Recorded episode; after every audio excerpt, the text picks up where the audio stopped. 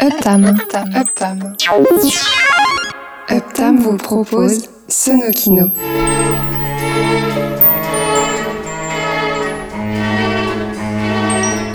L'émission qui mixe la bande sonore des images en mouvement.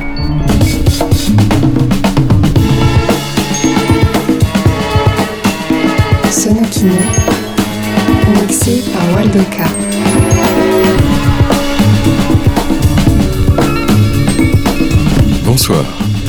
Bienvenue dans Sonokino.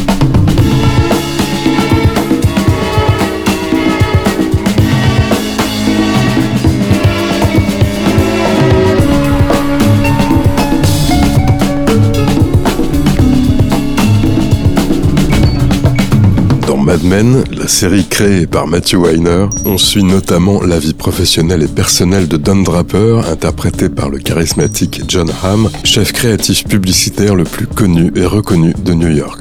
Le titre de la série Mad Men est en fait un jeu de mots qui fait référence aux hommes de la pub, les Ad Men, qui à New York, dans les années 60, travaillaient sur Madison Avenue. Mais dans cette série, c'est surtout l'évolution des mœurs de la société américaine des années 60 qui est dépeinte de façon très subtile. Le sexisme, l'homophobie, le racisme, l'absence totale de considération pour l'environnement sont quelques-uns des thèmes qui sont abordés à travers la vie de différents personnages, tous en quête d'identité et qui vont évoluer au cours des sept saisons. Afin de retranscrire au mieux l'esthétique de l'époque, les décors, les costumes, jusqu'au choix de filmer au format 35 mm plutôt qu'en numérique, rien n'a été laissé au hasard. Le générique de Mad Men fait visuellement inévitablement penser au travail graphique de Saul Bass pour les films d'Alfred Hitchcock. Et musicalement, hormis ce générique d'introduction, le titre Beautiful Mind de RGD2, le score original de la série a été créé par David Carbonara, qui a d'ailleurs reçu plusieurs récompenses pour ses compositions pour Mad Men, et sa musique ajoute la touche finale à ce que l'on peut appeler un chef-d'œuvre télévisuel. Ce soir, fumer tue, et l'alcool, c'est pas cool. Même s'il y a deux eaux dans alcool. La bande son jazz et music de Mad Men. David Carbonara est dans Sonokino.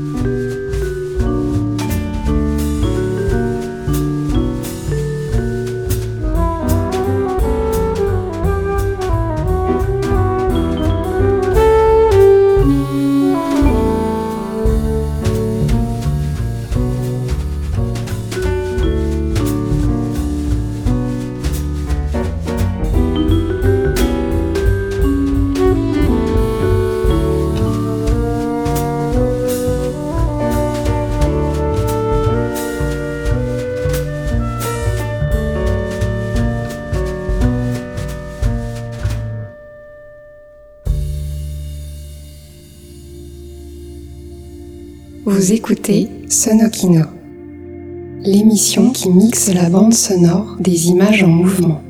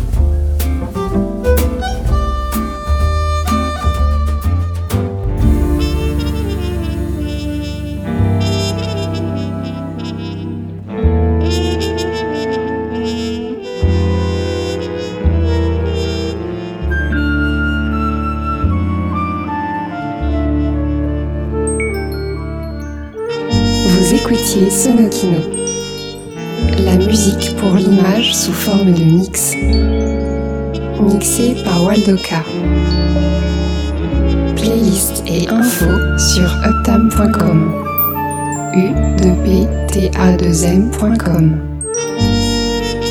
Prochain Sonokino. Même endroit, un peu plus tard, au même moment.